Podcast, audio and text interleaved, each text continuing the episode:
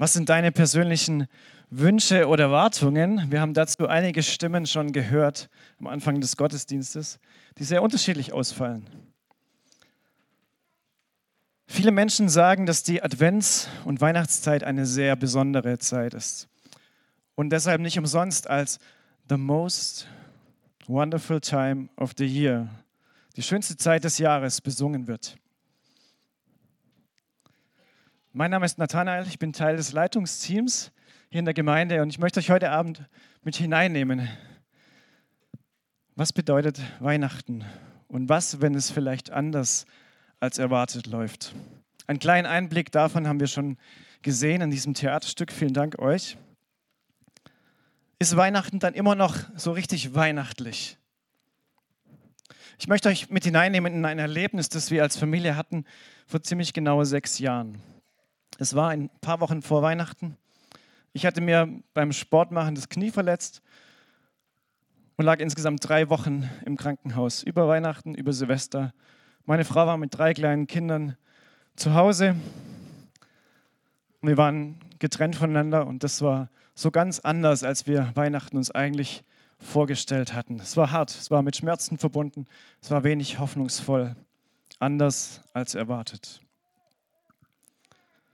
In der Bibel finden wir keine Erklärung dazu, wie die Geburt Jesu eigentlich gefeiert werden sollte oder ob wir das überhaupt tun sollen. Nirgends in der Bibel steht, dass wir in Weihnachten besonders brav sein müssen, dass wir opulente Dekoration brauchen, dass wir einen Weihnachtsbaum brauchen. Ist euch schon aufgefallen, dass wir hier keinen Weihnachtsbaum haben?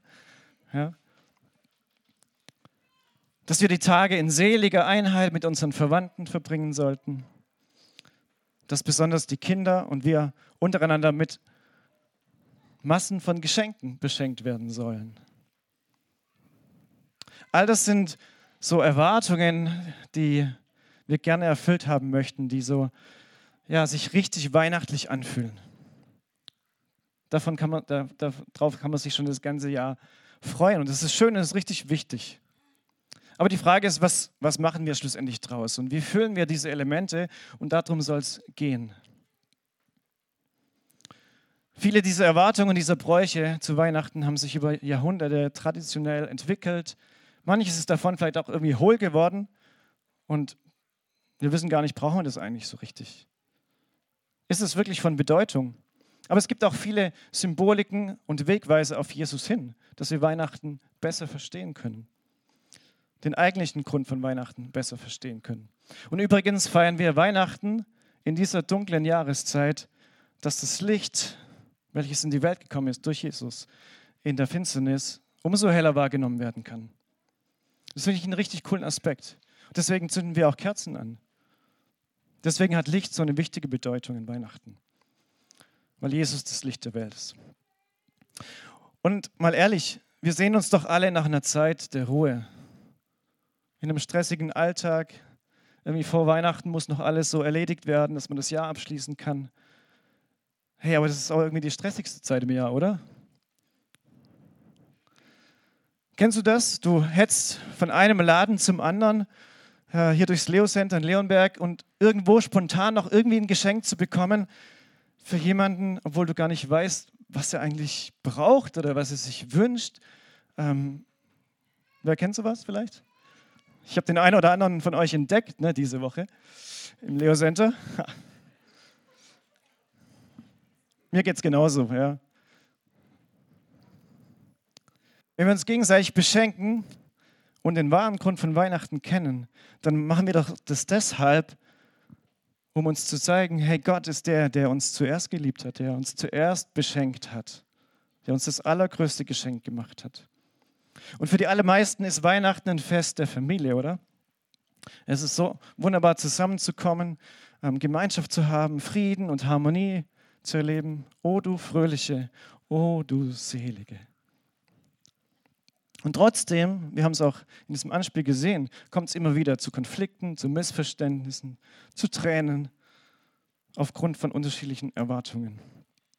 Und damals, zur Geburt von Jesus vor circa 2000 Jahren, die Situation war genauso wenig friedvoll oder harmonisch, wie wir das heutzutage erleben. In einer Zeit von Unterdrückung, von Krieg, von Flucht, von Vertreibung und der Tatsache, dass Gott die Welt scheinbar vergessen hat. Andersrum, die Welt Gott vergessen hat, ne? Ihr seid noch bei mir? Ihr Lieben, das ist die Botschaft und das ist die alles verändernde Nachricht von Weihnachten. Gottes Sohn, Jesus, der Retter, ist wirklich an Weihnachten zu uns auf die Erde gekommen. Ganz anders als erwartet kommt Gott als Mensch in diese Umstände, in unser Leben. Er hat sich klein gemacht, wie wir es schon gehört haben. Und Gott hat seinen genialen Plan, den er schon immer hatte, wahr werden lassen. Und lass uns an dieser Stelle gemeinsam in die Weihnachtsgeschichte reinschauen und lass uns verstehen, was uns von diesem einzigartigen Ereignis damals berichtet wird. Licht aus, Film ab.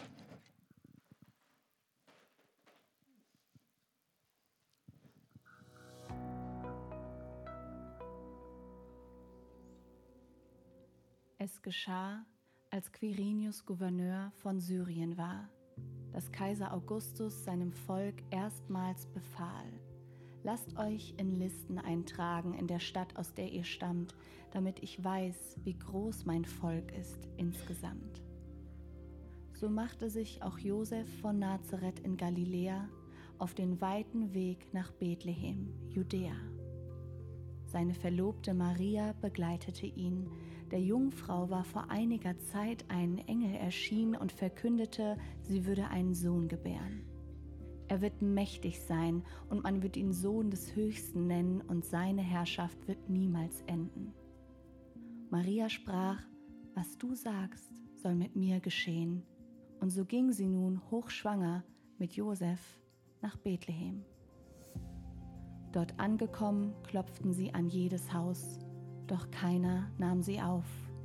Sie suchten weiter überall und fanden schließlich Schutz in einem Stall. Maria gebar einen Sohn, ihr erstes Kind. Sie wickelte ihn in Windeln geschwind und legte ihn dort in der Hütte in eine Futterkrippe. In dieser Nacht begegnete ein Engel einigen Hirten auf dem Feld. Fürchtet euch nicht, der versprochene Retter kam zur Welt. Es ist Christus, der Herr, sprach er. Plötzlich sangen unzählige Engel, Ehre sei Gott im Himmel. Für die Hirten war nun klar, wir wollen sehen, was in Bethlehem geschah. Sofort brachen sie auf, fanden Maria und Josef kurz darauf zusammen mit dem Kind, welches laut dem Engel Christus hieß. Alles war genauso, wie Gott es ihn verkünden ließ. Jeder war erstaunt über den Bericht der Hirten und über das, was sie über das Kind erzählten. Maria aber dachte immer wieder darüber nach und prägte sich all die Worte ein. Die Hirten dankten Gott für alles, was sie sahen und kehrten wieder zu ihren Herden heim.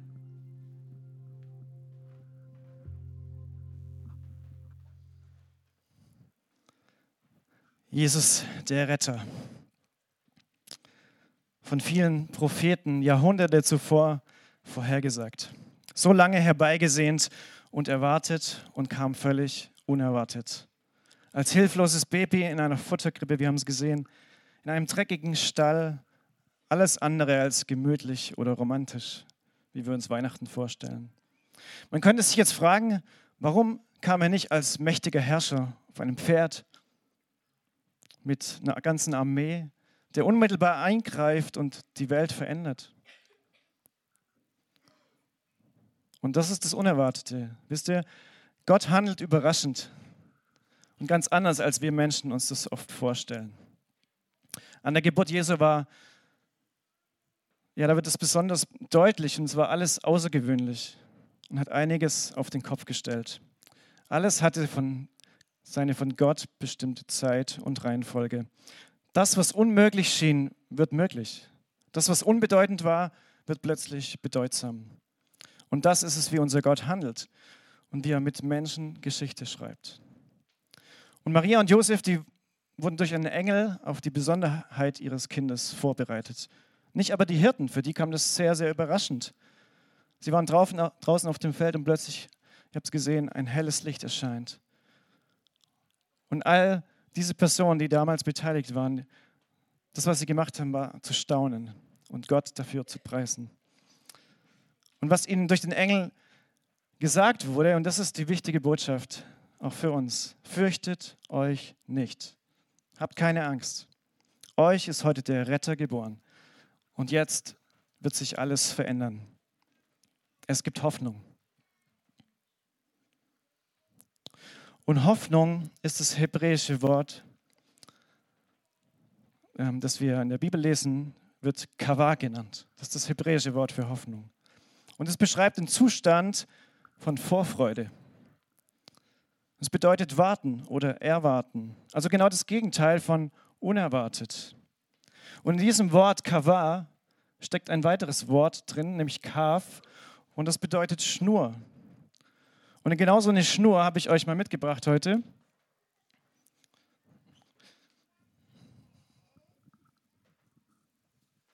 Das ist eine ganz lange Schnur, dass ich sie auch festhalten kann. Ich hoffe, ihr könnt sie sehen. Und wenn du eine Schnur festziehst, diese Kaf, wie sie in der Bibel beschrieben wird, erzeugt einen Zustand der Spannung, bis sie wieder losgelassen wird, ja, bis sie wieder locker gelassen wird. Und während ich diese Schnur festhalte, möchte ich dich fragen, erlebst du so eine Spannung vielleicht auch in deinem Leben, in deinem Alltag? Vielleicht wünschst du dir einen guten Umgang mit Konflikten in deiner Firma, erlebst aber eher eine unfaire oder gleichgültige Behandlung. Ja, das erzeugt Spannung. Vielleicht aber auch in der Schule, wenn du einem Außenseiter in der Schule geholfen hast. Wirst du dann vielleicht in der Clique ausgegrenzt oder gemieden? Das erzeugt Spannung. Vergleichst du dein Maß vielleicht, dein Maß an Leistung mit dem von anderen? Empfindest du vielleicht, dass du weniger kannst oder weniger wert bist? Und das erzeugt in uns diese Spannung. Oder gerade auch in Weihnachten erleben wir genau diese gespannte Erwartung. Die Kinder, die freuen sich wie Bolle, wie Bolle auf Geschenke. Oder das ist eine Erwartung, die können wir kaum aushalten. Und das Gefühl, das wir an Weihnachten haben oder den Wunsch, ist, dass Frieden herrscht, oder? Dass wir keinen Streit haben, wurde genannt. Dass wir zufrieden sind mit der Geschenkeverteilung vielleicht. Na? dass wir tiptop aufgeräumt sind, wenn die Familie zu Besuch sind. Es kommt aber eben auch zu diesen Missverständnissen, zu diesen Konflikten, von denen ich gesprochen habe, von enttäuschten Erwartungen.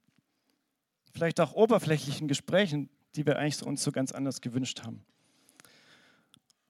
Und genau das beschreibt dieses Gefühl der Spannung. Und Hoffnung bedeutet die Spannung, während du darauf wartest, dass etwas passiert. Ja, das, was wir jeden Tag erleben. Wir, wir hoffen was und wir erwarten was, was passiert vielleicht gar nicht.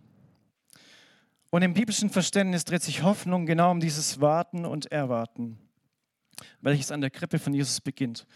Und viele von euch sehen es nicht, aber ich habe jetzt diese Schnur an diese Krippe befestigt. Ja? Die steht dort unten, man kann sie leider nicht sehen.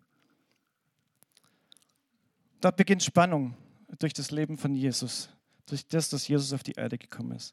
Aber auf was warten wir eigentlich? Und als Menschen reagieren wir sehr unterschiedlich auf Spannung. Oft tendieren wir dazu, so schnell wie möglich Lösungen für Probleme zu suchen. Ihr kennt es vielleicht das erste so, man zückt sein Handy, Google, was sagst du dazu, wenn ich irgendwie ein Problem habe? Ja? Die kleinste Sache. Oder wer von euch ähm, geht erstmal so ins Gebet ne, und sagt, hey, Herr, wie kann ich das Problem jetzt lösen? Andere, die haben vielleicht eher Mühe, das Positive zu sehen und denken, naja, es wird, bringt ja alles nichts, ne? es wird eh immer alles schlechter. Ist auch eine Möglichkeit, mit Spannung umzugehen. Oder Optimismus, der hilft uns zu hoffen, dass sich die Umstände zum Besten wenden. Aber leider kann ich die auch nicht wirklich immer beeinflussen, oder? Und die biblische Sicht auf Warten ist Hoffnung auf eine Person, nämlich auf Gott selbst. Viele Psalmen in der Bibel sprechen davon, dass Gott der Grund unserer Hoffnung ist und sein sollte. Wahre Hoffnung ist nicht an Umstände geknüpft, sondern an eine Person. Und ich möchte euch in den Bibelvers mit hineinnehmen, wo von dieser Hoffnung und von dieser Person gesprochen wird. Das ist nämlich Jesus. Und das ist ein bekannter Vers, der steht in Johannes 3, Vers 16. Und lest ihn mal, hört mal genau hin. Denn Gott hat der Welt seine Liebe dadurch gezeigt, dass er seinen einzigen Sohn, Jesus, für sie hergab, damit jeder, der an ihn glaubt, das ewige Leben hat und nicht verloren geht. Gott hat seinen Sohn nicht in die Welt gesandt, um sie zu verurteilen, sondern um sie durch ihn zu retten. Und Gottes größte Motivation, seinen Sohn in diese Welt zu senden, ihn loszulassen, war Liebe. Und Jesus ist nicht in diese Welt gekommen, das lesen wir hier, um dich und mich dafür zu bestrafen oder zu verurteilen, was ich alles falsch mache, sondern um mir und dir das Geschenk seiner Vergebung anzubieten. Und Jesus selbst wurde Mensch und er lebt in dieser Spannung in einer unperfekten Welt. Und er kam vor 2000 Jahren, um diese Spannung ans Kreuz zu tragen. Und das möchte ich hier tun.